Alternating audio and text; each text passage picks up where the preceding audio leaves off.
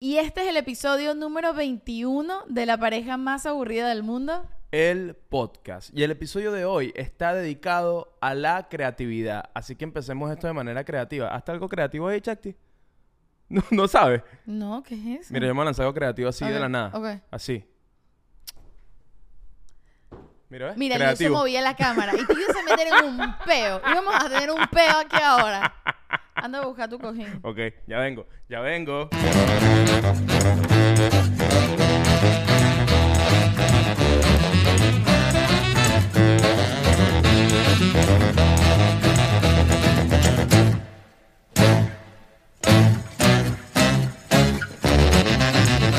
Comenzamos el episodio y queremos decirles lo realmente importante aquí.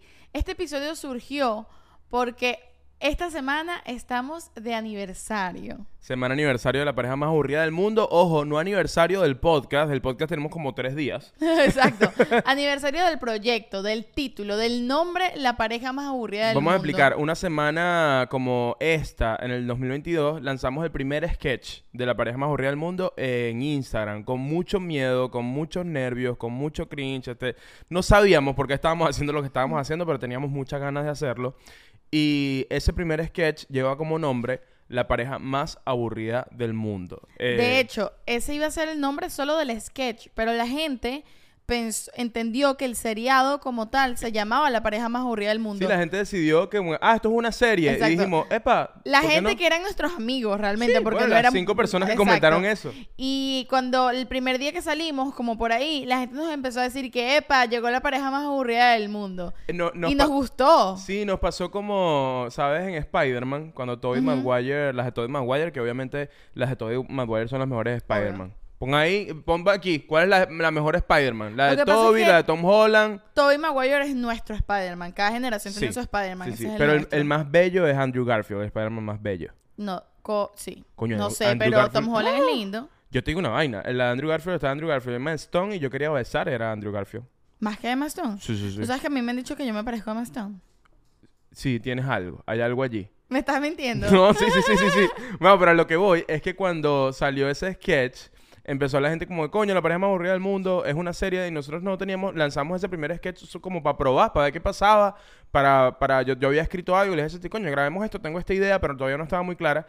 Y a Spider-Man le pasó, a Tobey Maguire le pasó que, que él se llamaba, se hacía llamar la araña humana.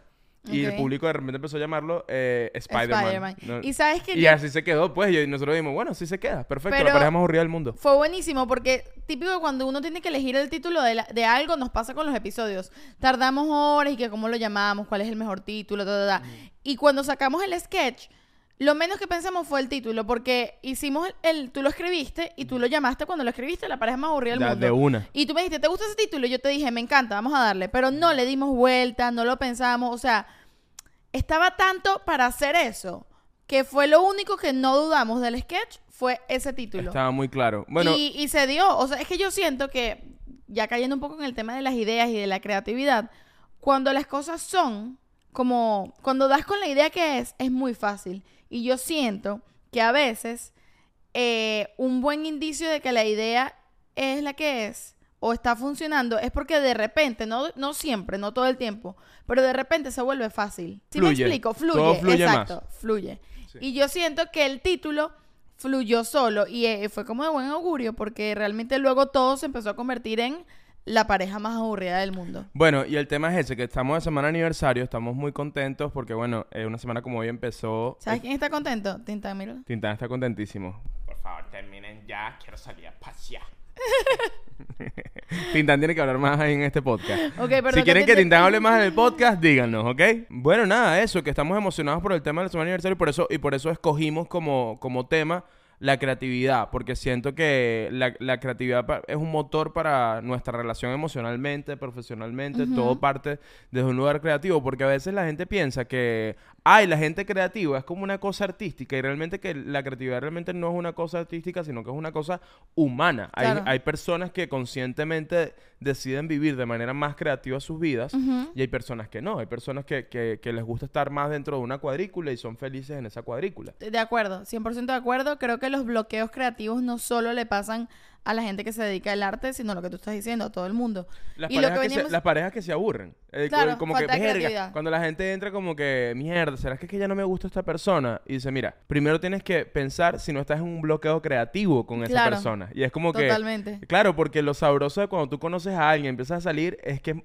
toda la, eh, todo, Todo es nuevo. se da muy fácil. Claro. Entonces, toda idea es buenísima. todo es emocionante porque todo todo, es emocionantísimo. nuevo. todo- claro. Y nos pasó cuando empezamos a hacer los sketches, hicimos el primero, nos gustó mucho. Y Nos ojo, gustó y los mucho cómo sketches quedó- Nos sacaron, no sé ya lo dije, nos sacaron de un bloqueo creativo. Completamente. O sea, salimos del hueco gracias a ese primer sketch. Completamente. Y, y nos gustó tanto lo que pasó en nosotros cuando... Lo que pasó en mí cuando lo escribí, me encantó. Lo que pasó en nosotros cuando lo vimos editado, Cuando lo nos encantó. grabamos. Cuando grabamos, que teníamos tiempo sin actuar, este... Y, y pasó algo muy curioso que empezamos a, a grabarlo. Y, y- y nos pasa todavía en los sketches, no en todos, pero en varios nos Epa, pasa. para quien solo nos ha visto en YouTube, porque puede pasar, nosotros empezamos primero haciendo sketch en, re- en redes sociales, en Instagram, en, en TikTok, pueden ir para allá. En nuestras redes ven todo el proyecto que tenemos de, de sketches. Que es este- como una especie de seriado. En nuestra mente funciona como un sitcom Exacto. para Instagram. Exacto, un, nuestra un mente sitcom de gente sin dinero. Exacto, esperemos que en la mente de ustedes también funcione así. Em, pero bueno, sí, eso, que, que nos sacó ese bloqueo creativo y que nos pasaba, y todavía nos pasa, no con todos, pero con muchos, que cuando lo estábamos grabando, nos daban ataques de risa. Sí, A sí, nosotros sí. mismos. Y es Sí, como sí, que, sí. ok, paremos, vamos a hacerlo en serio. Bueno, pero ya, ya, va, nos los hay, hay que decir esto. A ti, cuando a ti te toca actuar en comedia, en formato comedia, Me da mucha risa. a ti te da mucha risa. Porque es que yo ya lo veo editado. Eso es lo que me Sí. pasa. Cuando lo estoy actuando y ya lo puedo ver editado, me da demasiada risa y tengo que parar y es como que, ok. ¿Y sabes por qué comento esto? Porque la gente de afuera, yo siento que la gente me toma a mí como más ligero y más, más jocosito y más como Ajá. chévere y chill.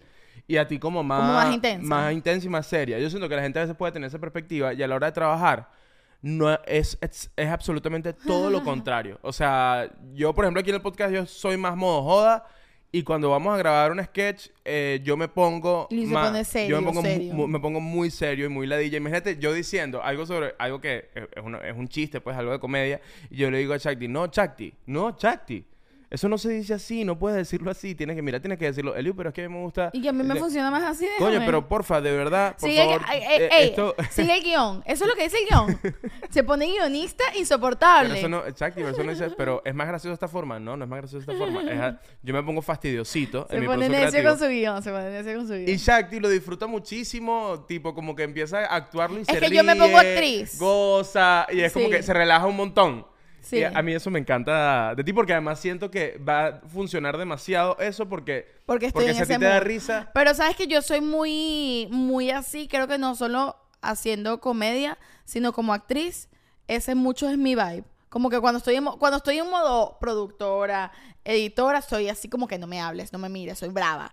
Pero cuando estoy en modo actriz, mi vibe es muy ese. no, y a mí también me, me pasa eso cuando estoy en modo actor, pero Sí. que no tengo que preocuparme ni por el Ni guion, por el ni guion, por ni la por la- producción, sí, sí, nada. sí.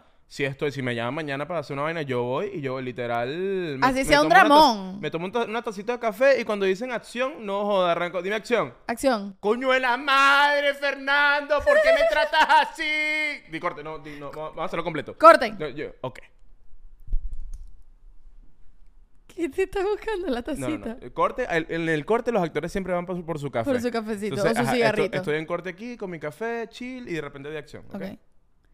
Ok, vamos a rodar en tres, ¿Ya? dos, Ok. sí. Rueda cámara, sonido y acción. ¡No! ¿Por qué? Yo soy muy así también. ¡No! Corte.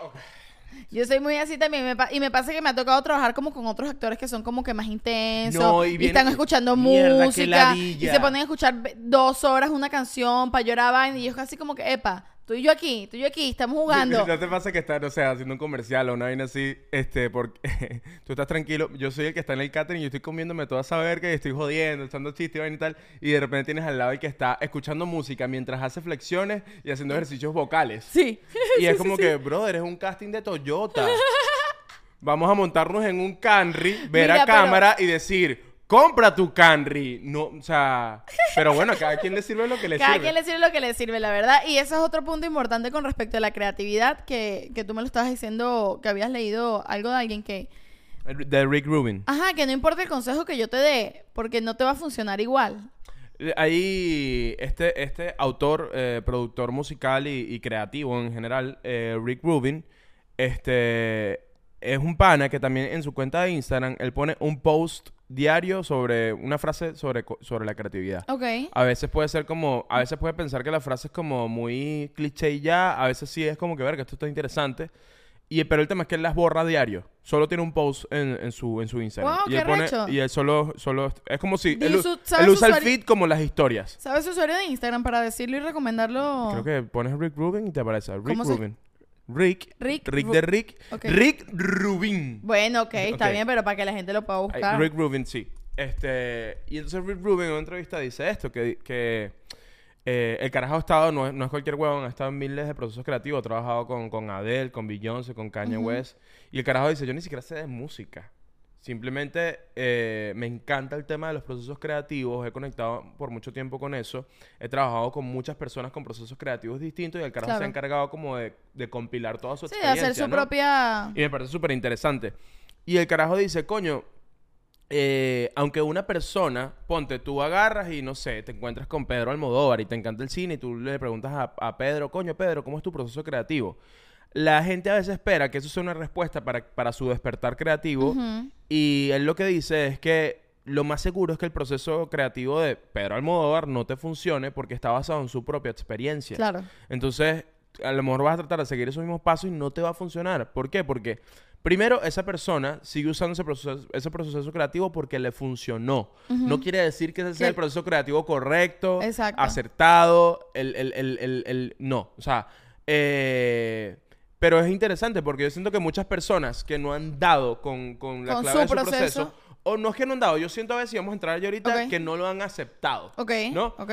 Este, Quieren seguir saber- unos pasos para quieren saber, lograrlo. coño, y coño, Chakti, ¿cómo se ¿Cuál es la fórmula? ¿Cuál es la fórmula? Y es como que, hey, quiero decirte, no importa lo que te digamos acá, posiblemente no te funcione, posiblemente sí. Pero, Es que no existe pero no hay, un- no hay una fórmula. Si estás viendo esto para conseguir una fórmula para tu proceso creativo, quítalo, porque no, te- no, no funciona así. Mentira, no lo quites, suscríbete. Suscríbete antes. suscríbete antes a la pareja más aburrida del mundo y no lo quites. Eso fue una intensidad mía, ¿sabes? No, pero ¿sabes qué quítalo, creo? quítalo. Creo yo que 100% de acuerdo con que no hay una fórmula y no te va a funcionar el proceso creativo del otro, pero siempre te, no siempre, pero te puede inspirar, porque yo siento que una de las técnicas que a mí me funciona para salir de un bloqueo creativo es, em, puede ser tomar una clase, puede ser escuchar una entrevista en YouTube. Escuchar puede Azul de ser Cristian ver- Castro. Pues sí, puede ser ver eh, una película, pero yo siento que a lo mejor lo que nosotros hablemos aquí no te va a funcionar para seguir unos pasos para pero te va a inspirar. sí. A lo mejor sí, exacto, puede- tú puedes agarrar una cosa, una idea, que a lo mejor no es el consejo, sino la conversación que tuvimos o el chiste que echamos después del consejo,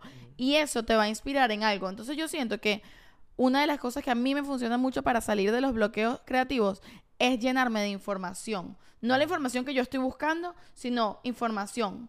Es decir, yo quiero, no sé, quiero escribir una escena y no, no, no logro dar con la escena, no logro dar con la escena. no logro- Bueno, me he hecho ver un podcast o me he hecho ver una película o salgo y me meto en una clase de pintura, no necesariamente algo que tiene que ver con lo que yo estoy haciendo, pero yo ya estoy atenta porque yo siento que la creatividad y el tema de conseguir las ideas tiene que ver con prestar atención.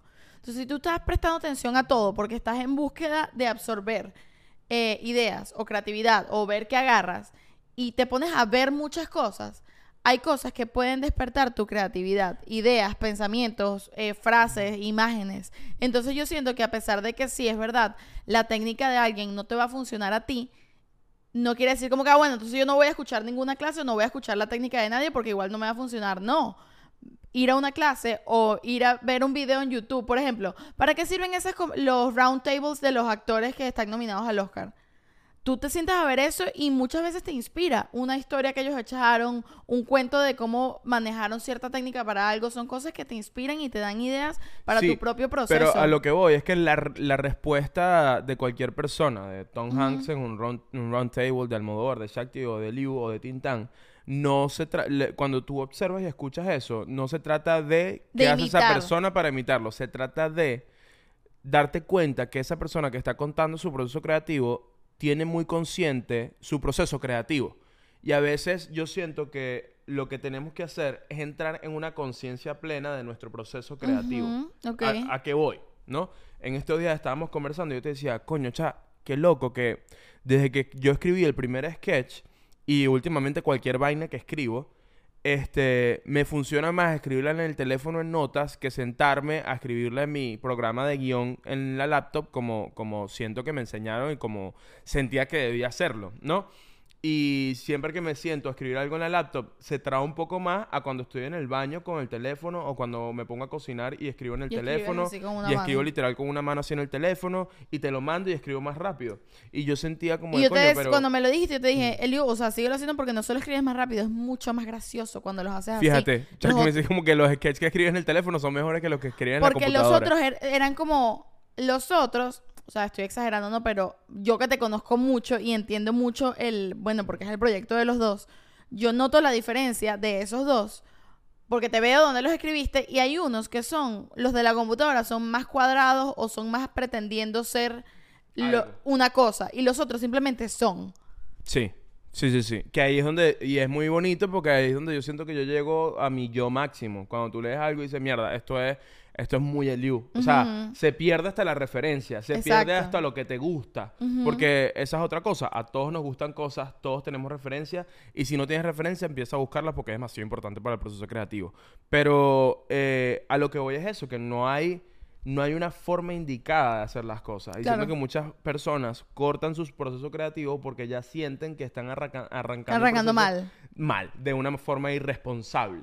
Entonces es como, uno tiene mucho, y no está mal, pero en la universidad o cuando estudias actuación o cine, que, que pasamos por ahí, hay muchos profesores que te, que te dicen, y es muy loco, eh, en, porque es arte, pues, y es muy loco cuando te encuentras con profesores que te dicen, esto tiene que ser así. Sí, que te dan- recuerdo, hay muchas ejemplo, reglas. yo recuerdo el teatro, ¿cómo tú vas a ser actor si tú no has leído Casa de Muñeca? ¿Qué coño tiene que ver una mierda con la otra? Si yo no quiero leer Her- Henrik Ibsen, ¿qué coño madre importa? No importa. Y yo la leí y qué cool, todo chévere y, y sirve más como, un como una cosa como que tú sabes más de dónde vienen las cosas, Es ¿no? que sabes Pero- que se mezclan cosas ahí, porque de hecho, mira qué loco lo que acabas de decir, porque además estoy de acuerdo con todo, pero al mismo tiempo es súper contradictorio. Tú acabas de decir, si no tienes referencias, anda y búscalas. Sí. Y leer Casa de Muñecas es tener una referencia. Pero no es Es obligatorio no que tienes es que leerlo. obligatorio, No, exacto. sabes que si O hay es esta, vieja referencia. escuela, esta vieja escuela que es como que, oh, ¿cómo no has leído Shakespeare? No, tú puedes no haber leído Shakespeare, pero te gusta mucho el arte urbano.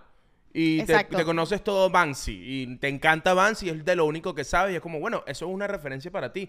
Te recomiendo que te busques otras para que no solamente te quedes con Banksy, ¿no? Claro, porque si tienes una sola, terminas haciendo casi que una copia, Pero, más que una referencia. pero este pedo de pensum de comunicación social o pensum de escuela de cine o pensum de actores que es como que no, hay que leer a juro estos tres libros para entender que Claro. no, no a juro tienes que leer esos tres porque sean los clásicos. ¿me Sí, entiendes? no, o sea, sí de acuerdo, pero yo siento que tienes que tenerlo todo. Porque también, ¿qué pasa? Si tú solo has leído Casa de Muñecas y solo eh, tienes todo Shakespeare encima, pero no sabes quién carajo es Bad Bunny, que es la cosa más mainstream que hay, y no te da la gana de saber quién es Bad Bunny, porque yo no, es que yo soy artista plástico, yo me dedico solo, o yo hago este teatro, entonces yo. Estás pelando bolas. Estás pelando bolas porque no sabes en qué está el mundo ahorita. Entonces tienes que estar aquí y allá, ¿me entiendes? O sea, yo siento que. yo siento que no tienes que estar en ningún lado. Yo siento que mientras Mira, y esto es cosas- importante. Fíjate qué procesos creativos tan distintos. Chuck y yo, eh, quizás en la mitad de las cosas de la vida no estamos de acuerdo. Lo hemos hablado muchas veces y no funciona porque, eh, por- porque si no, eh, tú no alimentaras mi proceso y, y mi proceso no alimentara el tuyo. Y yo soy, fíjate, tú eres muy de, coño, tienes que tenerlo todo. O por lo menos intentar tenerlo todo. Y yo soy muy, no tienes que tener nada. Yo, yo, estoy, yo estoy allí. Y yo Claro. soy muy que... el- el pues, ¿Sabes por qué estoy allí? Y vamos a ir más, más, más adelante, vamos más para adentro con eso. Yo estoy allí porque siento que los niños, por ejemplo, son las personas más creativas que existen y creo que es porque no hay ninguna pretensión de nada. Y te pueden crear una vaina de la nada y te pueden crear una vaina increíble de la nada. Y yo creo que nuestra lucha en la adultez con los procesos creativos es poder volver a cómo creábamos en la Sí. niñez. Y siento que muchas veces pasa, muchas de las cosas que consumimos eh, las criticamos como los críticos de cine, que los odio, este, que es como que tú piensas, a veces sobreanalizas, por ejemplo, alguien ve lo que nosotros hacemos y dice, la pareja más aburrida del mundo, y lo sobreanaliza, es como que ellos hacen esto de este lugar y el surrealismo mágico, de- nosotros no sobreanalizamos nada de eso, y hay gente que de pana ve las películas y ve a Tarantino, no, es que Tarantino en esta escena, típico video de conspiración de Kubrick, es que los números que puso Kubrick, sí. y es como que, Ahí marico, eso lo pudo haber inventado cualquier persona y a lo mejor Kubrick estaba simplemente tripeando su mierda y ya. Y tenía tres referencias claras y no eran 200, ¿me entiendes? Claro. Y yo siento que a veces la gente de afuera exagera eso porque es fanático de la vaina. estoy muy de ¿Entiendes lo que quiero acuerdo. Sí, entiendo lo que te quiero decir, pero es un aquí y allá, porque hay una línea muy delgada entre, entre ese lugar. Yo siento que el camino siempre es llegar a lo simple y a lo más fácil. O sea, visualmente. Ok, yo siento que en el arte, cuando sea cual sea el género artístico que trabajes, mientras más simple y más minimalista y más tal, es más increíble. Y llegar ahí es demasiado difícil. Y para llegar ahí tienes que haber pasado por todo, para, por lo barroco, ¿me entiendes? Por el recargo de cosas y por toda esa información. Y yo siento que cuando tú dices, no, pero está bien, no importa que no sepas nada, lo dices desde un lugar de saber un de haber leído y haber visto un montón de cosas y vol- intentar volver a llegar a ese punto. Es verdad, o sea, sí puede Entonces, ser. a veces siento que lo dices desde un lugar de privilegio. Totalmente. Es como que no, pero no me sirvió de nada leer Casa de Muñecas, pero lo puedes saber solo porque leíste Casa de Muñecas, ¿me entiendes? No, no. O sea, estoy exagerando con el porque fue el ejemplo que diste, pero yo siento que a veces es muy fácil decir, no, no sepas de nada. Y coño, no. No, Yo- pero es que yo no estoy mandando a la gente que no, es, no estudie y que no sepa de nada. No va por ahí. No va por ahí. Yo te entiendo, pero yo por lo eso digo que es una línea delgada. No, no, no, porque es que yo siento, hay algo básico. Yo siento que cualquier ser humano es en potencia creativo y ya le interesan cosas que son creativas. claro. ¿Me entiendes? Sí. Pero siento que. ah, ah, el gallo, el gallo Puede ser creativo. otro botón. Vamos con los botones del Ah, podcast. y, Muy pegriloso. ¡Ay, vale! y ahora este. Ah. Yo siento, mira, volviendo a la creatividad, yo siento que el lugar de privilegio es que a veces hay artistas que, porque tienen referencias más eh, glamurosas, ¿me entiendes? Sí, pero eso es, ser un que- intenso, juro. Eso, claro, ya lo que voy es como que, eso que tú dices, necesitas de allá y necesitas de acá, a veces necesitas, necesitas de lo que, de lo que, de lo que tu mente y tu espíritu te pide. Sí, Eliu, pero muchas veces no todo el mundo nace con el talento y con el nivel de arte dentro de su ser, como para simplemente fluir y sacar las cosas de sí mismo, ¿me entiendes? Tienes que Yo creo ser- que sí. No, yo no creo que todo el mundo Yo creo, nace con yo, creo, eso. yo, creo, yo creo que que eso en es el un tiempo, talento. yo creo que la, la educación hace que la misma educación te haga escoger unas cosas y desechar otras y después aprendes eso y después de aprender eso tú dices mierda, pero yo sé toda esta mierda, pero a mí realmente esto no pero me- tienes que pasar no- por ahí. No, mentira. Yo creo que sí. Yo creo que hay gente que no tiene que pasar por ahí, que nace Conozco con- mucha gente creativa que, que no, nunca ha pasado por allí. y es como que, Claro, bueno, yo pero- he pasado, pero, pero no. yo no creo es- que si tú no naces con la bendición, si no naces con el con esa cosa por dentro que puedes llegar a ese lugar solito porque eres demasiado iluminado, necesitas lo otro. De- mira, necesitas la ayudita. vamos, a sacar, vamos a sacarle las referencias de, por ejemplo, de irnos de Bad Bunny a Mozart o de ver cine o ver teatro u ópera a el people watching. ¿Al qué? Al people watching. ¿Qué es eso? Bueno, el ver gente. Ok. El people watching eh, es, es una actividad, pues. Tú vas, por ejemplo, vas a la Lincoln Road y te sientas a tomar tu café y ves gente pasar. Ok. Y es, eso es una actividad, obviamente, yo no hago, o sea, yo no hago conscientemente people watching, no es que, pero yo sí hago, por ejemplo, que estamos trabajando aquí en la casa y yo salgo como al pasillo, al balconcito, y me tomo mi cafecito y me pongo a ver lo que está pasando afuera. Ujú. Y ahí sí entro como un estado de conciencia de ver a la gente, de ver, de ver qué, qué pasa. Y ya que voy con esto, eh, a mí ese ejercicio me, fun- eh, me funciona para lo que yo estoy haciendo y lo que me gusta hacer. Porque a fin de cuentas, cuando hacemos los sketches, cuando hablamos acá, yo creo que el lugar más inspirador no es una película, no es una obra de teatro, es ver a la gente, ver el Ujú. mundo. Sí. Entonces yo siento que muchas veces tú no necesitas de haberte leído 500 libros De o de haber... acuerdo, pero porque, tú por ejemplo, si tú dices, estudio- coño, no, porque si tú le dices a una persona, eh, si yo te doy esta recomendación y yo, ponte que yo digo, mira, eh, vente un día conmigo, este, tengo un bloque creativo, ok, vente un día conmigo, vamos, vamos a ver gente, vamos a ver qué pasa. Yo siento que ya ese simple hecho de realmente ver, te saca Ver de- conscientemente. Ver conscientemente te saca de ti. Y siento que el- el- un lugar importante para la creatividad es salir de ti. Y salir de ti, a veces, cuando tú vas a los lugares de, de vamos a ver estas películas intensas o vamos a leer estas obras y tal, tú no estás saliendo de ti. Estás. Sí, viendo estás todo eso rebuscando. desde- Es te que- estás rebuscando en ese peo. Entonces es como que yo siento que a veces. Porque ¿sabes qué pasa, cha? Eh, hay gente que no está para nada conectada. ¿Qué coño tengo? O sea, hay gente. Yo Sí, entiendo ¿no? este lugar que es como, ¿qué tengo que ver yo con Shakespeare? Y no lo consigues, es como que, coño, entonces... Claro, y no lo ves. Y tú, eh, coño, eh, eres de San Juan de los Morros y quieres, quieres hacer algo creativo y no conectas con Shakespeare, yo te doy, yo te doy Casas Muertas de mi Lotero Silva, que a lo mejor está Claro. más cercano a ti. Que al final de tu cuentas igual va a ser Shakespeare porque todo Ah, es Shakespeare. ah, ah, ¿Ves? A, A eso vas, voy. yo sé. Entonces tú vas, tú dices, Everything Everywhere All at Once. Hay gente que dice, coño, esto, eh, ¿cómo esto va a ganar Oscar? No, es arrechísima. ¿Por qué? Porque no es Shakespeare, te- porque te parece que. No, eh, eh, es muy Shakespeare y es muy pop. que yo- Entonces, yo- te puedo apostar que esos carajos seguramente no han leído Shakespeare. Capaz sí. Pero la gente cree que porque la gente ganó un Oscar, se leyó Shakespeare y no es verdad. Es que yo entiendo a lo que tú te refieres, pero siento que se puede malinterpretar hacia otro. hacia Bueno, que se otro- malinterprete, vale. Agarra este clip y que se malinterprete, vale. Es más, aprieta un botón, pues no saqué así. ¡Muy pegriloso! Bueno, sí, en fin, para salir de, este, de, de esta disputa, de, de este, este, te- feud. de este tejemaneje. What? What?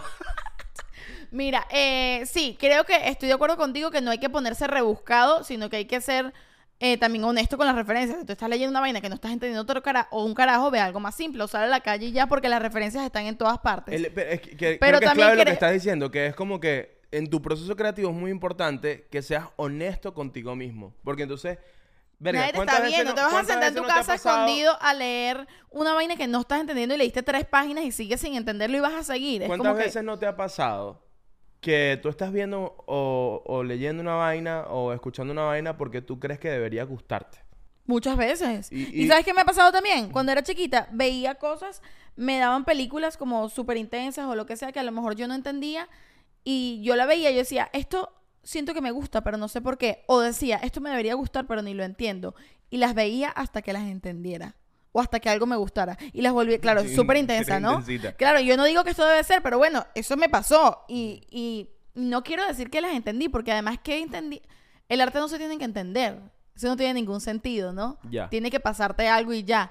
Pero bueno, cuando estaba chiquita, que no entendía eso, no entendía que no las tenía que entender, quería entenderlas y las veía y las veía y las veía.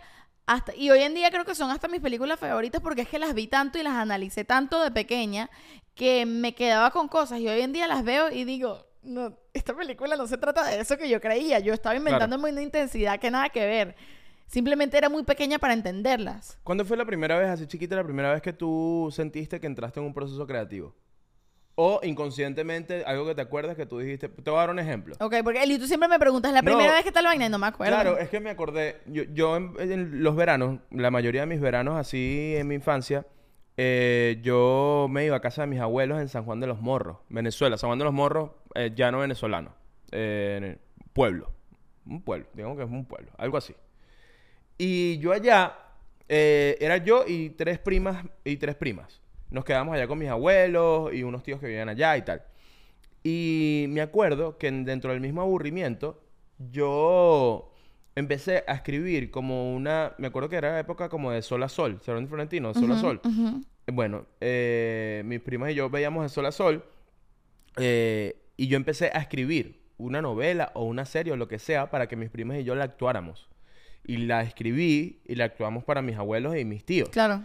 Y eso, en estos días fue que me acordé de eso y dije, mierda, yo estoy, yo ahorita en este momento de mi vida estoy haciendo exactamente eso. ¿Y Y, lo quiero hacer demasiado. Y es como que, verga, que arrecho, siento que esa fue la primera vez, inconscientemente, obviamente, que yo entré en un proceso creativo y era, era Claro. jugar. Yo ahí no conocía ni, yo ahí no conocía nada de nadie, nada. Claro. No tenía ningún tipo de referencia más que de sol que, a lo- sol. que de sol a sol. ¿Me Y, entiendes? él- y estaba siendo creativo con la referencia que tú tenías. Claro. Y eso está bien. Y, Y, sin por plata, eso creo o sea, si- sin la pretensión de a esto le gustará. a- No, No, no, yo quería jugar. varias cosas que sobre eso es demasiado importante en el proceso creativo, que tú quieras jugar, que, que de verdad el hecho de, de esto funcionará, no funcionará, gustará, no gustará, quede en segundo plano, porque siempre va a estar allí. Es no- que no eso es justo no- lo que te quería decir, que no es sobre... eh, muchas veces uno tiene eh, bloqueos creativos porque estás pensando en el resultado y no en el proceso. Y yo siento que en ese momento es cuando tienes que volver a la raíz. Es como que, ¿por qué hago yo esto? Porque cuando yo tenía ocho años, yo con los primitos hacía una obra de teatro en mi casa para que la vieran mis abuelos, porque no era para que la vieran mis abuelos, era porque me encantaba el peo. Claro. Entonces tienes que volver a por qué, qué es lo que te gusta de lo que tú haces y jugar a eso e ir al juego, porque si no, es muy fácil bloquearse porque es como que, ah, no, yo voy a hacer este video para que tenga un millón de vistas en Instagram. Eso Nunca, no es- eso no eso lo vas a poder hacer ver- porque eso no tiene nada que no ver. nada Eso, que ver con el primero, proceso no es disfrutable. Segundo, no es algo creativo. Tercero, no es un proceso. Tú tienes que hacer las cosas por el proceso. Yo voy a hacer este video porque me divierte demasiado pasar dos horas eh, hablando y teniendo una lluvia de ideas hasta llegar a la idea, hasta luego escribirla, hasta luego ponernos a discutir cómo la vamos a grabar, cagarme la risa grabando, pasar dos horas editando y moviendo las cositas para llegar al color que quiero y hacerlo. Si lo haces por eso, probablemente Lo te va a más seguro salir que bien. funcione, sí. Claro, si lo haces por lo otro, no tiene nada que ver con la, con la creatividad y estás buscando un resultado. Y yo siento que tienes que amar el proceso y el resultado es una consecuencia. Pero el proceso es lo importante. Y por eso es bueno volver a, a- a la raíz. Y la raíz es desde que tú eras chiquito, ¿por qué querías hacer esto? ¿Qué te gustaba de esto? Y ahí siempre vas a conseguir algo. Y por eso te contaba, te contaba lo de la- lo- el tema de cómo los niños no tienen referencia de nada más de lo que les gusta. Porque Más no, de lo que no- ven, no porque tema- tenías una, era de sol a Claro, sol. por eso, pero a, a eso voy. No es que no haya referencia de nada, sino que eh, sigues lo que te gusta y por lo tanto es lo que te digo. El proceso creativo yo siento que tiene que ser algo placentero, ¿entiendes? Y a veces, a veces quieres forzarte o porque te enseñaron o porque viste en internet que tienes que escribir un guion así o leer esto para entender mejor esto y son como recetarios que está bien, te pueden ayudar, pero creo que es mucho más fácil llegar a lugares si tú piensas un poquito en qué te gusta, no qué te gusta en tu vida, qué te gusta hoy. Claro. Entonces, como, coño, yo no he visto esta película y la quiero ver. Coño, yo no he leído este libro y este libro me interesa, vamos a buscarlo. Y no es lo que te recomendó Shakti para que leyeras. O no fue lo que te recomendé yo para que leyeras, sino que tú solito estás yendo a unos lugares y eso va a despertar Claro. tu, tu, tu creatividad. Creo que es inevitable que se despierte porque estás yendo a unos lugares que te divierten. Porque ya de por sí, cuando tú. ¿Por qué te digo esto? Porque cuando tú accionas, cuando tú te pones a hacer algo, yo siento que eso tiene, eh, tiene dolor y tiene placer. Como el sexo. ¿Me entiendes? Cuando tú haces algo, tiene dolor y tiene placer. ¿Y a qué voy con esto? Que cuando tú y yo grabamos una vaina, el podcast o los sketches, Es hay como si dolor porque, porque eh, sí, todo el tiempo. Porque, ¿qué pasa? Porque el dolor es mierda. La luz, hay que mover la cámara acá, que la tarjeta no me funciona, mierda, los micrófonos se quedaron sin pilas. Ahí está el dolor, ¿no? Pero eso no te va a quitar de, de- de generar la vaina y el placer está en mierda, qué bolas, que Ojo. pasamos, qué bolas que pasamos dos horas grabando para hacer un chiste de minuto y medio. Igual las películas, qué bolas que pasamos dos años haciendo una película para que se presente hora y media de película. Está el dolor y el placer. Entonces, tiene que haber, te tiene que, es donde entra la pasión. Te tiene que gustar tanto el proceso de hacer la vaina, este, porque el resultado no es para ti. Y no el depende resultado de es para los demás y por lo tanto no depende de ti. El resultado al final no es para ti, es muy importante. Para ti es el proceso. Los actores, por ejemplo, tenemos que estar enamorados de los ensayos. Yo soy, yo soy una persona ahorita, por ejemplo, que yo estoy un poco cansadito del ensayo. Y por eso, por ejemplo, yo tengo tiempo que no actúo en una obra de teatro porque Claro. estoy cansado del proceso del ensayo. Entonces, como actor, me busqué hacer este proyecto que tenemos porque... Eh, inmediatez. es- es- hay un tema de... Mira, a mí me enseñaron, en- en- en- hice como un taller de guion y me acuerdo que la profesora decía, coño, cuando se te ocurre una idea, no te quedes con la primera idea, eh, espera que esa primera idea te, te, te detone la segunda. Fíjate, yo aprendí eso y ahorita estoy en un lugar donde creo que eso está completamente equivocado. Y no, y hay, hay, y hay escritores como, hay, yo me acuerdo que leí una vez en un libro de guion que decía como que hay gente que dice eso, olvídate de eso, vuelve a la primera siempre. Y y a lo que yo voy, exacto, y a lo que yo voy es como que, marico, desarrolla tu primera idea. Porque muchas veces pasa que, eh, no, verga, eh, cuando empiezas a jugar tus ideas, no, es que esta idea, o alguien te dice, "Mm, yo creo que eso no es buena idea, y es como que, marico, no le preguntes a nadie. Hay Claro. algo que estás viendo allí en esa idea, desarrollala, pero tienes que tener una paciencia para, para, para saber Claro. ver. No, y también te- hay que saber rendirse también. O sea, las dos cosas. Es que todo es una línea muy delgada, qué bolas. Pero eh, yo siento que a veces hay ideas que estás trancado con la idea y es porque la idea no está funcionando. Ojo, que no quiere decir que el 100% de la idea no funcione. Capaz es la dirección que le estás dando a la idea. Pero eso es lo que- Pero pero la eso- base de la idea, a lo mejor sí funciona. Pero a veces, a mí me pasa muchísimo que yo me empeño con una cosa, con una cosa, con una cosa. Y ahí es donde eh, nos complementamos un montón. Que tú me dices, Shakti, no puedes hacer esa idea. O sea, claro, esa pero idea tiene te que ver. estás Yo soy muy. rebuscando. Shakti y yo somos. eh, a Shakti le gusta mucho el La show. forma. la- la- el- como que la vaina se vea espectacular siempre, ¿no?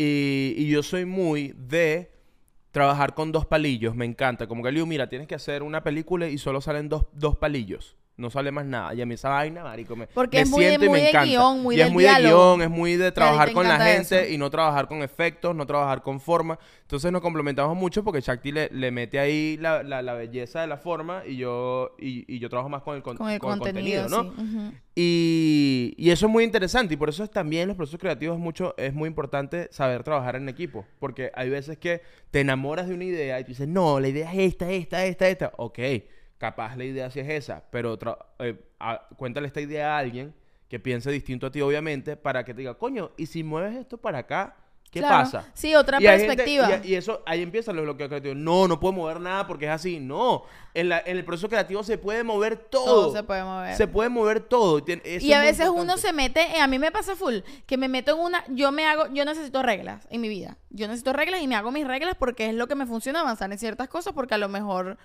sí, es lo que me ayuda a ser más creativa, a armarme un código dentro de mi juego, que las armé yo misma, para poder llenar los espacios del código y termina pasando un algo, ¿no? Es como si fuese un, no sé, como si estuviese jugando a la vieja, que tienes que ¿Sabes llenar todos los huequitos. Bueno. y bueno, a mí me funciona así, que me armo muchas reglas, pero a veces me armo tantas reglas que me quedó cuadrado un espacio y se lo tengo que mostrar a Liu y él me dice, pero ¿por qué no haces esto? Y yo, no, no lo puedo hacer porque yo me inventé la regla de que todos esos verdad. espacios tienen que quedar llenos. Sí. Y ojo, esas reglas a mí me funcionan porque es parte de mi proceso creativo, pero a veces la mirada externa te ayuda a decirte, bro, te pusiste demasiadas reglas, ¿qué pasa? Pero a veces yo también entiendo que no, eh, que estás trabajando tú solo, ¿no? Que no estás complementándote con otra persona. Sí. ¿Y cómo haces en esos momentos para separarte de tu idea y volver? Y yo ahí, ahí entra el término que nosotros tenemos que se llama cancelar el día. Ok.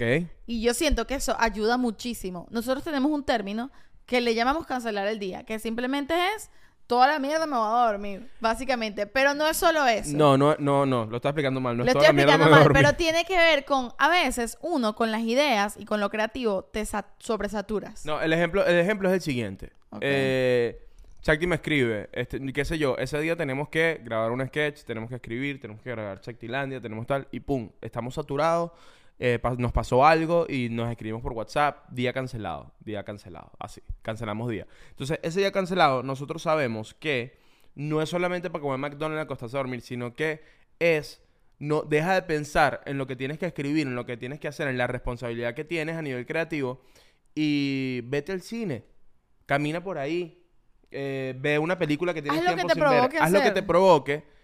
Y eso, normalmente eso, cuando tú eh, callas a tu cerebro de todas las cosas que tienes que hacer y cancelas el día para simplemente ver, simplemente observar, simplemente comer, eso eh, de eh, hace que se despierten vainas también. Hace que tú ves Es una vaina y deja dices, reposar la vaina. Y nos pasa, nosotros vemos una película y yo le digo, verga, ¿qué arrecho si no hubiese pasado esto, si no hubiese pasado lo otro y pasa así, así, así, asado? Y pum, hay un sketch. No Pero, sé, y a veces es simplemente descansar y ya, pero como tienes tú, tú tienes esta carga que está sobresaturado y dices, bueno, voy a descansar y ya, pero uno no descansa viendo el techo y ya, siempre algo estás haciendo. Y como tienes ya igual eso metido en algún lugar, haciendo esa otra actividad que estás haciendo, se te despierta la creatividad, se te prende un bolvillo, sale la idea que necesitabas para resolver el crucigrama en el que andabas. A mí me pasa mucho editando que a veces estoy sobresaturada de información y estoy editando y me estoy tardando cinco horas en hacer un video de un minuto, pero sí que no puedo más y digo, día cancelado. Y me voy a la playa a hacer nada, a hacer algo que sonaría como perder el tiempo. Y el día siguiente me doy un baño, me paro tempranito y eso que estaba haciendo en cinco horas lo hago en 10 minutos. Claro. Y me sale bello, pero es porque entro fresca al asunto y no cargada de toda la información y con esa locura. Y yo siento que los días cancelados ayudan mucho para la creatividad individual, no que es que es muy parecido a preguntarle a otra persona que no tiene nada que ver con el proyecto que te dé su opinión, porque es tener una mirada externa y a veces tú mismo te puedes dar tu propia mirada externa con ese día cancelado. Totalmente. ¿Sabes qué sirve mucho para ser creativo? ¿Qué? Suscribirte a la pareja más aburrida del mundo. Claro que sí. Vamos a hacerle el momento de la suscripción aprovechando que, que el chiqui está dormidito. Tintán está hoy. Está día cancelado. Llama, la gente no sabe cómo tú llamas a Tintán cuando, cuando, cuando, lo- cuando lo llamas así toda, Lo todo llamo, cuchi. lo llamo chiqui bebé. No, no, pero Shakti está en el cuarto y se va a dormir y entonces ella y Tintán está aquí en el mueble. Ella Yo- no viene a darle un beso a Tintán para darle buenas noches, sino que lo llama para que se despierte y vaya a darle un beso buenas noches antes de irse a dormir. ¿Y cómo lo llamas? Lo llamo, pero como... No, a ver, estoy, ya, estoy pensando, está- estoy pensando. ¡Acción! Chiqui bebé. Mira cómo se paró. Mi chiqui bebé. Hola, mi amor. Ay, niña, qué precioso. Si yo grito chiqui bebé, él viene, pero grito tintán, no joda. No se va. No se mueve. Corre, huye. No se mueve, pero chiqui bebé siempre reacciona. Míralo y lo despertamos. Sí. Este, momento de la suscripción. Ok, momento de la suscripción, lo había olvidado ya. Tres segunditos y después me haces la pregunta que tú quieras. Ok, Dale, ok. pues. Tres segunditos aquí. Esto es tres segunditos para que te suscribas, ¿ok? Por favor, dale ahí, no y sea... una coño. posecita, una posecita. Posecita aquí con Tintán. Eso. Ok, entonces, mi pregunta es, cuando has estado en un bloqueo creativo, ¿hay algo, un libro, una película, una acción, una actividad que recuerdes muy específica que te haya sacado de un gran bloqueo creativo? Cocinar. A mí me funciona cocinar. A mí, el- el- o sea, Ok. lo menos... A lo que voy al tema de... Bueno, que ya pasamos por ahí, tienes razón. A lo mejor a veces el tema de, de no buscar leer o ver vainas y tal, tal, eh, a lo mejor es porque ya lo viste y estás cansado. Creo que me pasa eso. Es como que, bueno, sí, ya, como que es como que el perro andaluz. ¿Sabes quién le ha dicho el perro andaluz? Anda para allá. Ok. y es como que a- ir como a lo más simple, que es como... eh, yo llego aquí en la noche, estoy agotado, tengo pendiente escribir tres sketches o, o tengo, o quiero escribir otras cosas. Y te digo, coño, amor, voy a hacer tal vaina, voy a hacer la picaña. Yo ando ahorita cocinando picaña porque tengo una receta ahí de una picaña que me gusta. Y entonces, coño, voy a, hacer- voy a comprar una carne, voy a hacer una picaña. Y estoy en la cocina y me pongo a dar mi vaina. Y cuando la meto así que coja calor que no puedo hacer más nada, eh, me empiezo a escribir. Y a mí el hecho de, creo que el hecho de la tabla y picar, picar el cebollín, picar la cebolla, picar todo, como hacer eso sin, sin el apuro de que hay que comer ya, sino que esto lo puedo hacer yo tranquilito, calmadito, chan, chan, chan. Me pone como, la mente empieza como que solita como, uf, como a desconectar, como a, como deja de decirme, Tienes que hacer esto ya, tienes que hacer esto Sí. ya. Es que y, tú y- y funciona... de cómo y de cómo y de cómo tengo y co- como que y de a veces la mente dice esto tienes que hacerlo así y es como que a mí me pasa eso que es que yo escribí tres vainas de una manera y ya yo quiero salir de esa forma. Y es como que sí yo sé que puedo hacer esto así pero qui- quiero algo nuevo me aburro. Claro, te aburres. me aburro es como que quiero algo nuevo. Quiero hacerlo entonces me ha pasado ese me aburro me ha jugado en contra en mis procesos creativos de que tengo 15 años porque me pasa que brinco de una, de una responsabilidad a otra. Entonces es como que, coño, qué sé yo, quiero ser actor. Y entonces después de un rato es como que, ¿qué es ladilla? No quiero actuar más, voy a hacer música. Y hago música. Y después de hacer música, Es que el lío es como la Barbie. yo ah, y, y me gustan muchas vainas. Y también, coño, yo desde pequeño estudié piano, estudié guitarra, estudié Claro, pero no, tú eres demasiado puedo- como la Barbie porque además cuando, cuando eres Barbie, eres Barbie Malibu y te compras tu Jeep Malibu, te compras Sí, todos sí. los juguetes de la Barbie. El lío tiene como varios cositos de la Barbie. Y, y desde que empezamos la pareja, una de las cosas que me dije fue, ok, Eliu, ya estamos grandes, ya. Hemos estudiado bastante, hemos trabajado bastante.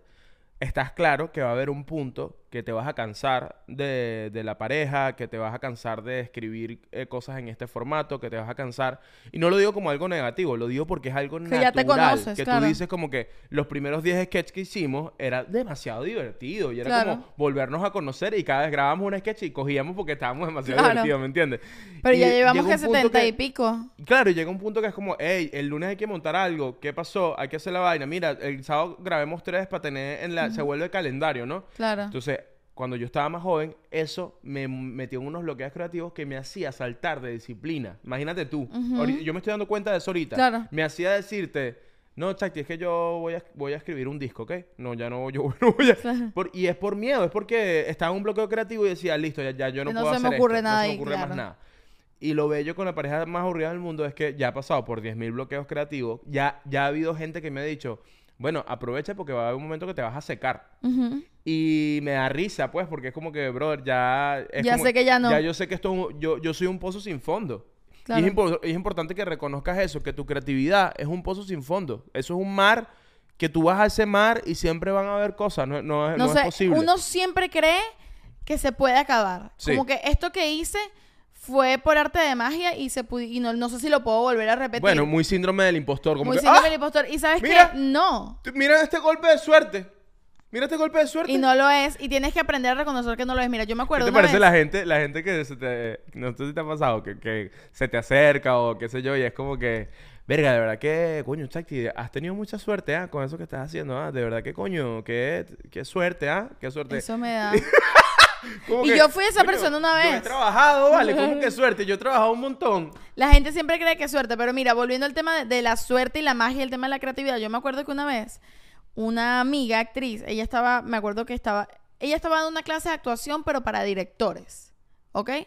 Y entonces ella estaba dando la clase de actuación y ella decía, el problema siempre cuando, en la dirección de actores, es cuando los directores creen que lo que sea que hagan los actores es magia.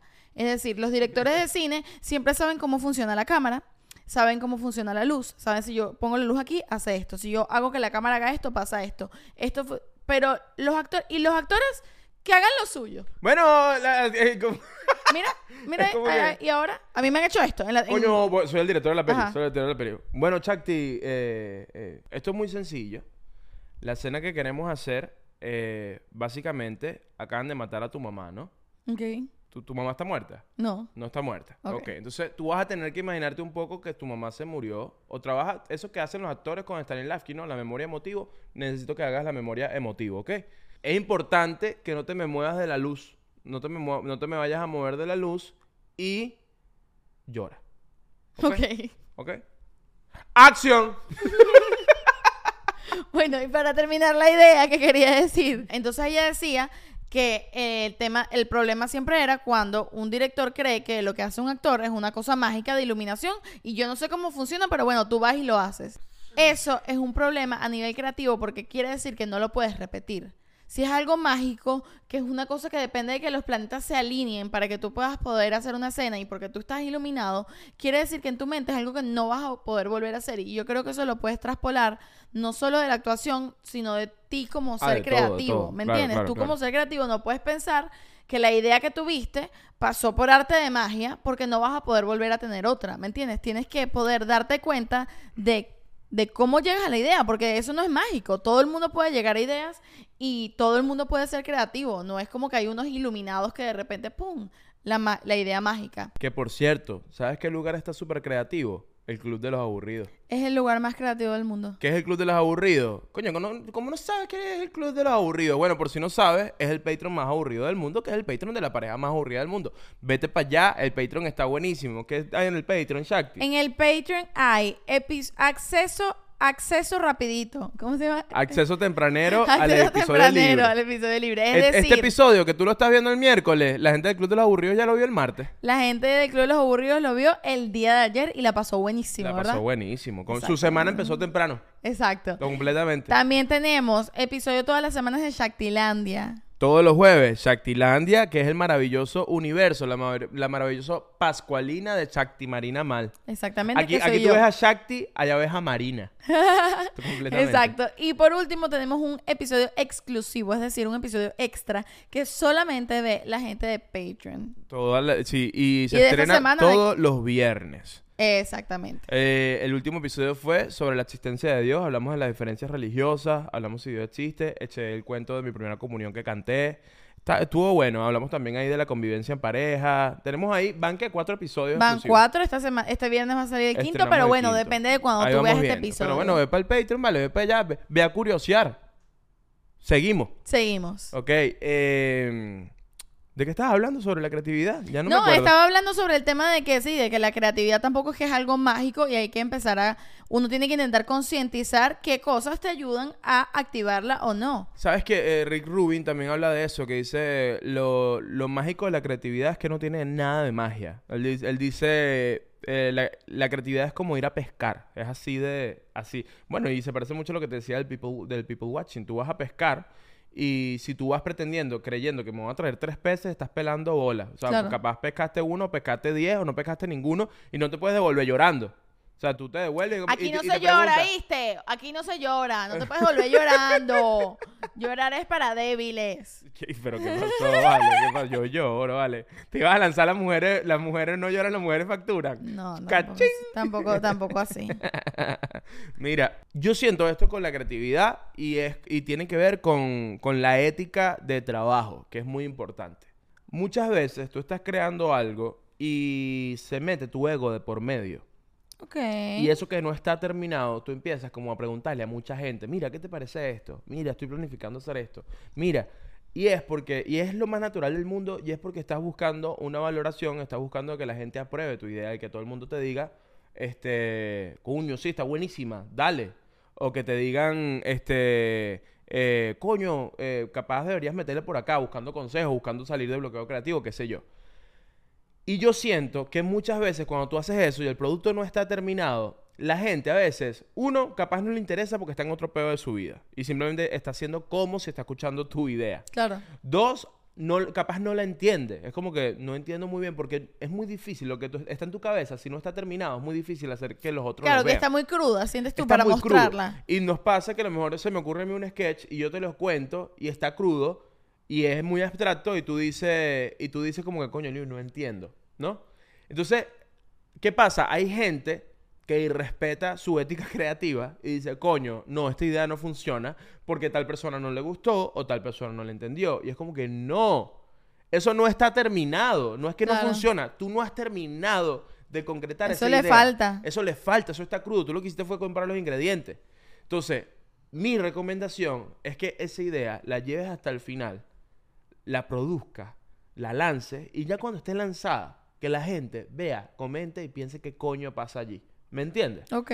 A veces pasa, tú, hay gente, hay artistas que tienen muy claro una idea de qué quiere la gente, de qué quiere que sienta o piense la gente que va a ver esto. Yo no soy ese tipo de artista. Bueno, porque eso también es lo que hablábamos antes. Eso es pensar en el resultado y no en el proceso. Pero también es una forma, es una forma muy matemática de, de cómo una gente funciona, que dice como, coño, yo quiero, yo quiero que, yo quiero hacer que la gente llore. Y hace unas escenas ahí súper manipuladoras para que la gente llore. ¿me Ay, eso no me gusta y, nada. y hay gente que le funciona y ya. Ya. Pero lo que voy es que eso contribuye, siento yo, al bloqueo creativo. Tintan está teniendo Pero pesadillas. déjalo quieto. Bueno, pero es que para que la gente no vaya a pensar que está Pero aquí la convulsionando. gente pues. conoce a Tintán, ya, le está durmiendo y Ok, puede ok. tener su pesadilla, no pasa nada.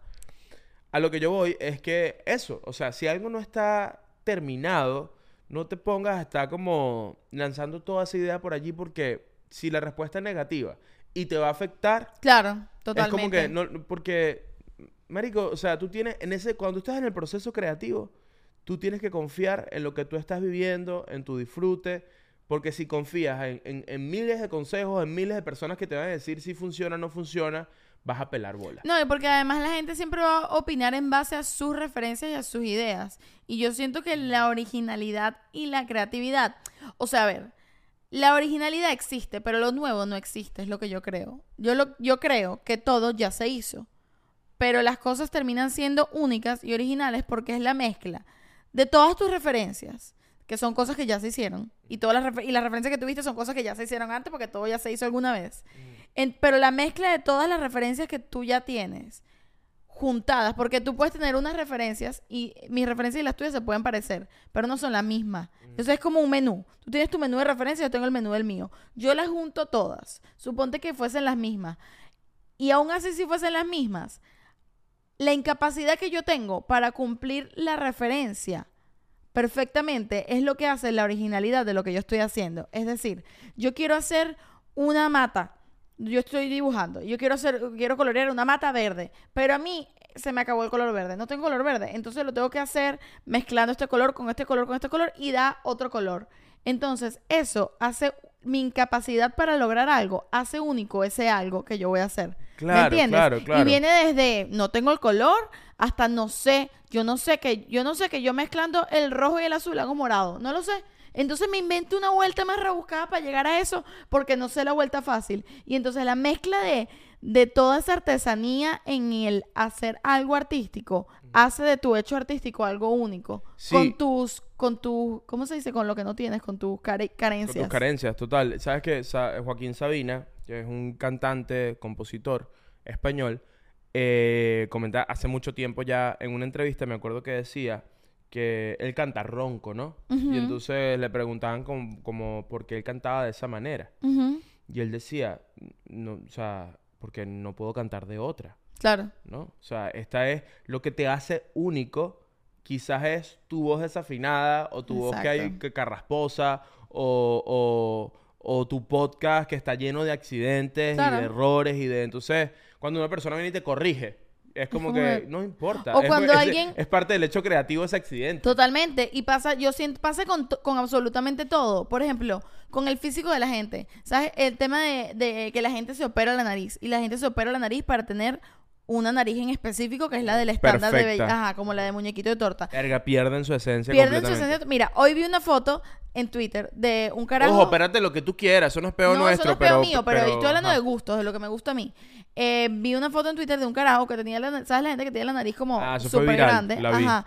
Y monta la foto de, de cómo se la operó. Era un italiano bellísimo. Era bellísimo, el carajo era bellísimo y ahora es horrible. Según yo, pues, pero no por el hecho de que la nariz otra sea buena, sino que la nariz natural tuya Es tu esencia, pues. es demasiado única, es tu esencia. Entonces, cuando quieres convertirla, ojo, a mí me han dicho, yo tengo la nariz súper grande. Y yo me acuerdo que me decían, bueno, cuando tú te operes la nariz. Y como que, ¿por qué? Y es no como que, ¿por nariz? qué? A mí me encanta, porque es, mi nariz no se parece a la de nadie más. nuestro hijo va a tener nariz gigante. Sí, nariz Bueno, tú sabes que yo tuve un hater. Yo, y- yo, yo, con- yo con mi hijo, con ocho años, y diciéndole, coño, nariz de guante, ¿qué pasó? Eliu, qué feo.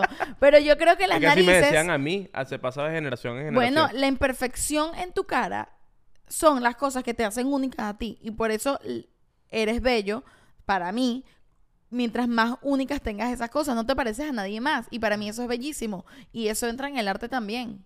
Claro, porque el arte es imperfecto. de por es sí, ¿no? imperfecto y O es lo que lo hace más bonito. Por supuesto, por supuesto. Y, y ¿qué es lo que esa, esa, esa cosa que tiene el ser, el ser humano con la perfección?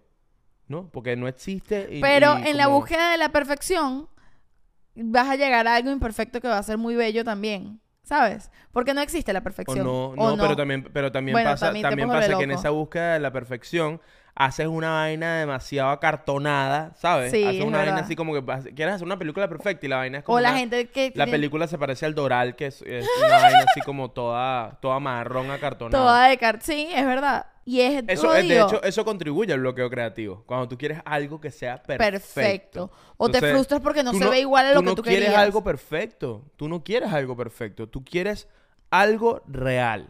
Exacto. Lo que nosotros hacemos, lo que queremos hacer, no nosotros que hacemos un podcast o que hacemos que no, Nosotros, mundo, la pues. humanidad, lo que realmente queremos, lo que nos gusta es lo real y por eso la gente que no entiende, coño, pero ¿cómo le va a gustar Bad Bunny? A la gente le gusta Bad Bunny porque Bad Bunny es algo muy real. El carajo Claro. habla como hablan como hablan los como hablan los jóvenes, ¿vale? Cónchale. Coño, los jóvenes hablan como Bad Bunny. Ay, vez somos más treintones. ya, ya estoy cerquita de los 30. Pero, pero a eso va. O sea, lo que gusta, todo lo que gusta, parte, eh, parte de que es muy real. De y que hay cuando un llegas a allí. ese lugar, sientes un nivel de, de satisfacción. Cuando, no el lugar de la perfección, sino cuando tú sientes, y eso no lo sabe nadie más que tú. Hay gente que lo puede notar, pero yo siento que solo lo sabes tú cuando estás en un lugar honesto contigo mismo. ¿Sabes qué? aquí voy para adentro y tendríamos que hacer un episodio de tres horas, pero, pero voy a decir una, un poquito de esto. A mí me ha pasado en mi vida... A mí, a mí me sorprende mucho que hay mucha gente que solamente me conoce por el, por el podcast Ajá. y que dice, verga, Liu, tú cantas. Y es como que lo que más he hecho yo en mi vida es Es cantar. cantar, ¿no? claro. Y, y me, ha, pa- me ha pasado algo muy curioso este año y el año pasado, que es que yo en mi proceso artístico como músico me he dado cuenta que yo me he quedado en la referencia y, y que me gusta tocar, que me gusta cantar, que me gusta componer. Y es muy cercano a mis referencias, pero nunca, nunca he, he hallado Lo que mi, se parezca mi verdadero lugar dentro. Nunca he dado como que yo diga de verdad un Qué momento... lindo eso, o sea, no- qué no he lindo que lo tenido- no- reconozcas. No, no he tenido un momento eureka, como coño, Ujú. eureka, es por aquí. Y me pasa, de hecho, con el podcast, yo estoy siendo aquí muy honesto, con el podcast sí, yo sí. siento que tú y yo seguimos en esa búsqueda y es muy divertida, estamos en un proceso creativo, cada vez que nos sentamos no hay nada ya completamente listo. o- Ujú. Y con los sketches, me, me- y me acuerdo que te lo dije, casi lloré, que yo te dije, mierda, cha, eh, eh, con- en la- eh, encontré un lugar muy pleno y muy mío a la hora de escribir en este formato. Sientes que eres tú honestamente. Y nadie Soy más yo- te puede decir que sí o que no. Solo lo sabes tú. ¿Y sabes por qué? Porque existe como una suerte de, de pretensión que no es fea, sino es un lugar que es como que alguien me dice mañana, no, es mejor si escribes así o escribes asado. Y no me interesa. Claro. O sea, no me interesa. Es como que, fino si te funcione, pero es que no me interesa. Ya yo, ya, ya. Mira, ya- estás- Es mi ego. Es como que, eh, ya yo sé, ya, yo, yo sé cómo llegar a Claro, mi lugar. porque, Y en la es- música, en la música no me, no me No te pasa, pasa eso. Y con la actuación también me pasa y creo que te pasa igual. Que es como que tú llegas mañana a trabajar con Kate Blanchett Y te puede encantar Kate Blanchett. eh, y, Y decirme mira, misa, pero yo estoy muy yo segura de estoy lo que muy estoy de lo haciendo. que yo voy a hacer. Así tenga Kate Blanchett al frente. Yo estoy muy seguro de lo que me toca hacer. Y de lo que sé que estoy haciendo porque sabes que es honesto contigo y con tu Sí, ética de no, trabajo. no tiene con que ver todo con lo- conocimientos ni de Ajá. que yo sepa más que tú. No, tiene que ver con mi calma en mi espíritu y en mi cerebro de que yo, coño, yo me he preparado. Es como, y en el arte pasa mucho, que es como que mierda, ¿y cómo sé que estoy preparado para esto? Coño, tuviste que haber hecho muchas vainas en tu vida, tuviste que haber, para que darte cuenta Lo que, vas a saber. que tú vas a cuando te llegue el momento, lo vas a saber. vas a saber. Hollywood, Hollywood, estamos preparados para ti. Ya lo sabemos. Señor Hollywood, te estamos esperando. Mándanos el correo, estamos esperando tu llamada. Estamos, hey, we are ready for Hollywood. We are so ready to go to Hollywood and make it over there. La La Land 2, we are here. Mira, sabes que eso me recuerda a algo que estaba pensando mucho esta semana, ese vibe en el que te sientes con, con los sketches, pero reconoces que no con la música y ta, ta, ta, ta.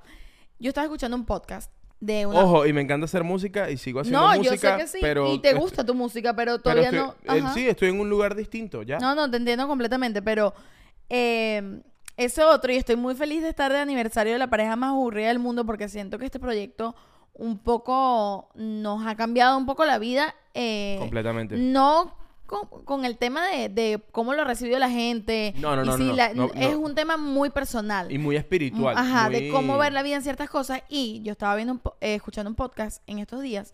Yo escucho un podcast de una modelo que se llama Emma Ratatowski. A la que se besa con Harry Styles. La que se besa con Harry Styles y con varios otros. Pero bueno, Emma... Es tiene un- una, es una, es una Bueno, Escucha sinvergüencita. esto porque y a eso voy.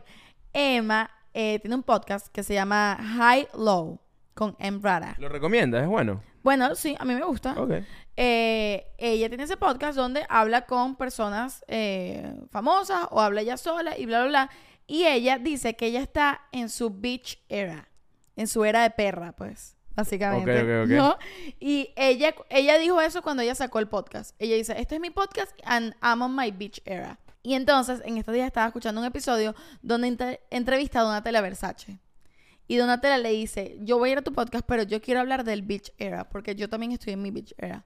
Yo siempre he estado en mi beach era. Entonces empiezan a hablar sobre qué es el beach era. Y me sentí muy identificada porque yo siento que estoy también en mi era de perra. Wow, ok, me encanta el cierre de esta vaina. Siento que estoy en mi era de perra este es también. el clip de este episodio. Déjame La- explicar. Tu era de perra. Mi era de perra. ¿Cómo ¿Qué es eso, tu era de perra? La era de perra significa que te vuelves una maldita perra, literalmente. Ok, entonces. Y no me importa absolutamente nada. Y voy a hacer lo que a mí me dé la gana. Es un... Habla de un lugar del empoderamiento, ¿no? También esta frase que está súper trillada, pero Creo que sí. Beach Era tiene, es, es muy motomami. Es muy motomami, es muy motomami estar en tu beach area, que es básicamente voy a hacer lo que me salga del forro y porque me gusta, porque creo en eso, porque creo en mí, lo voy a hacer y lo que tú opines me resbala mucho porque yo eestoy bien y estoy cómoda y estoy feliz en lo que estoy haciendo.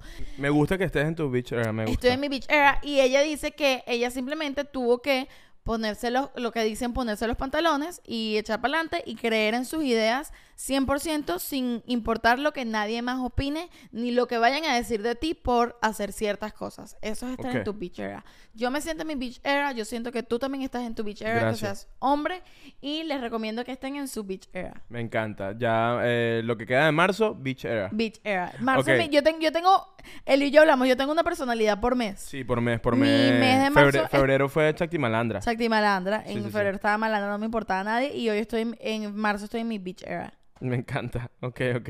¿Hay diferencia entre Beach Era y Chacti Malandra? Sí. ¿verdad? Sí hay. Sí, sí, porque malandra es que, me- que los voy a joder a todos, que no pasa nada. mi beach era es me resbala y estoy buenísima. Me gusta. está- ¿Entiendes? sí, Chacti sí, malandra sí, no sí. estás buenísima. Ah, es, es- Simplemente- es como que estás como... Estás nasty. Estás, estás nasty ya, Estás ok. así como, estás así con la pistola. Estás como Nati Peluso. Estás na- así, plop, Estás plop, modo Nati. Peluso. Eh, eh. Esa, esa es el de Chacti Malandra. Pero mi beach era es como que, verga, no necesito que me vengas a decir que estoy buenísima. Yo sé que estoy buenísima. Ok, ok, ok, ok, ok. Mira, eh, nos queda poco ya para terminar y yo quiero, eh, pa- para ir cerrando, dar un consejo sobre el tema de la creatividad. Bienvenido. Y aparte, aparte de todo lo que ya hablamos, que siento que es como bastante etéreo y ambiguo, y hay como ideas ahí sueltas que espero que les funcionen de algo. Este, hay algo que yo llamo en la creatividad que a mí me sirve mucho, no sé si a ustedes les puede servir también, que es la, la ecuación simple de la creatividad. Ok. eh, que va a estar en mi libro, un libro muy corto de cinco páginas, que, Ok. se, que se va a llamar La Concepción del libro de la, de la creatividad. Y es ¿Esto que lo inventaste siento- tú? Sí, esto lo inventé yo. Ok.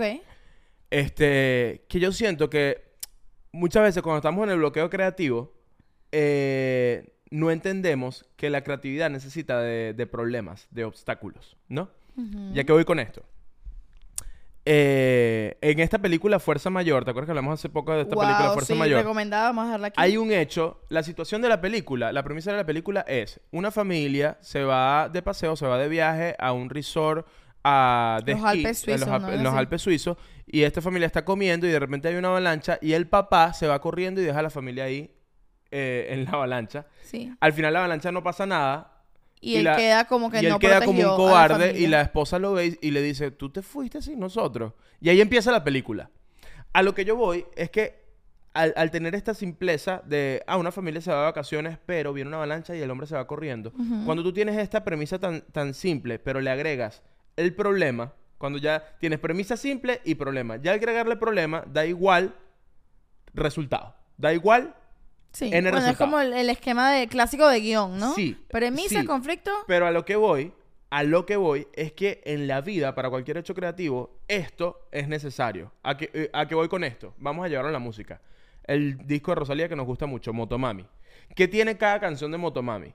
Puede haber una premisa simple en la canción, pero a la mitad o al cuarto del- del- de la canción, Rosalía mete un problema, mete una avalancha, mete, mete, eh, cambia el beat, pone un bajo más duro, eh, lo jala, agarra un piano y lo distorsiona. Pam, pam, pam, pam, pam, pam, pam, pam, pam. Es un piano de cola. Entonces ella tocó el piano de cola y lo distorsiona completamente. ¿Por qué? Porque eh, eh, agrega un problema a la Claro, canción. ujú. Entonces, a lo que yo voy con esto, yo te aconsejo siempre que lo que sea que tú estés pensando, en lugar de buscar una solución a esa premisa que tienes, como si fuese un chiste, agrégale siempre un problema que tienes que resolver.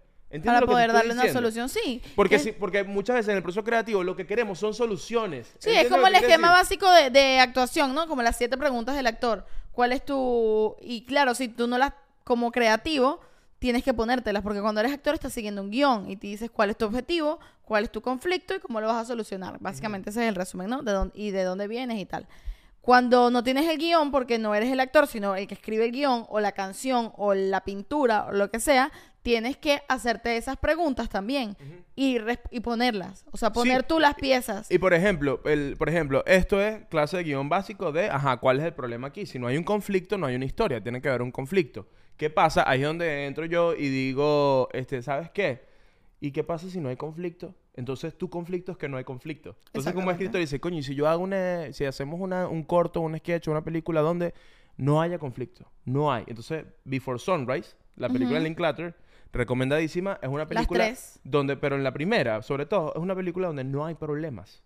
Es, en esa película, Claro. toda la película son dos personas conversando hasta el amanecer. Claro. No hay problema. Entonces, ahí el guionista, ahí el director tiene muy claro que el problema es, ok, ¿cómo solucionamos que en esta historia no hay No hay, un, problema? no hay un conflicto. No hay un conflicto, ¿no? Pero entonces, a lo que voy es que esto todo, todo el mundo lo sabe o es algo muy simple, pero lo que voy es que el proceso creativo funciona así, como un chiste.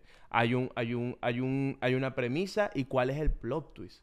Claro, y ¿Cuál es el funciona desde, desde todo. O sea, la comedia siempre necesita. Y también habla del contraste mucho. El, o sea, en el arte necesitas siempre contraste. Lo que tú hablabas de Rosalía. La canción Hentai, que es una canción completamente sexual y pudiese ser un reggaetón puyúo, pero viene. Y dice, es- coño, ¿y qué pasa si esto lo cantamos de un lugar muy, muy su- sutil, muy, casi que puede ser hasta cheesy, pero la letra lo pero jala la por otro letra lo lado? jala para otro lado, entonces juegas lo con los contrastes. Y en el arte, para que sea bello, muchas veces necesitas contraste. Matrix, la escena de Matrix donde todo el mundo está vestido de negro y sale esta mujer vestida de rojo en el medio. Eso es, creo que es en Matrix, no sé. Y es como, ¡pum! Tu punto eh, de vista va directamente a ver eso porque hay contraste. Y del contraste es que nace lo bello eh, en el arte muchas veces. Sí, y el muchas conflicto veces te lleva cuando, a eso. cuando sientas que, que estás como un bloqueo creativo, tienes una idea y tienes un bloqueo creativo, piensa cuál es el contrario de esta idea. En la cocina sería como si le echaste sal y te sabe muy salado y es como que mierda. ¿Será que lo conecto es algo dulce aquí? Y busca qué es lo dulce, busca el contrario, no sigas buscando. Ahí- eh, porque le quitas lo plano, deja de ser plano cuando hay contraste, tiene más capas, tiene forma, tiene y eso es lo que estás buscando siempre en cualquiera que sea el arte, sea actuando, sea pintando, No, sea haciendo una en la canción. vida, en la vida en general. Cuando empezamos este episodio hablando del tema de las parejas, cuando las parejas se ponen poco creativos, piensan como, coño, ¿será que no me gusta esta persona? Y Claro. es como que, no, es que hay demasiada azúcar y amor, tienes que echarle sal a esa vaina, ¿me entiendes? Claro. Entonces, en la vida en general, bueno, por eso quería explicar esto de, de, de la, de la ecuación simple de la creatividad para mí, que para todo, no es solamente porque siento que muchos dicen, no, que el, el chiste funciona así, que el guion funciona así. Y en estos días me puse a pensar como que todo funciona así. En la edición funciona Claro. así. Cuando haces una canción, funciona así. Necesitas el contrario, necesitas el problema. Tú escribes, coño, quiero escribir eso. Cuando hicimos el sketch de las llaves. Ah, coño, este, verga. Y si las llaves se quedaron adentro, fíjate. Vamos a hacer un sketch donde las, las llaves se quedaron dentro de la casa y no podemos entrar. ¿Qué pasa si le agregas a eso? Bueno, y si en esto Chakti tiene ganas de ir al baño.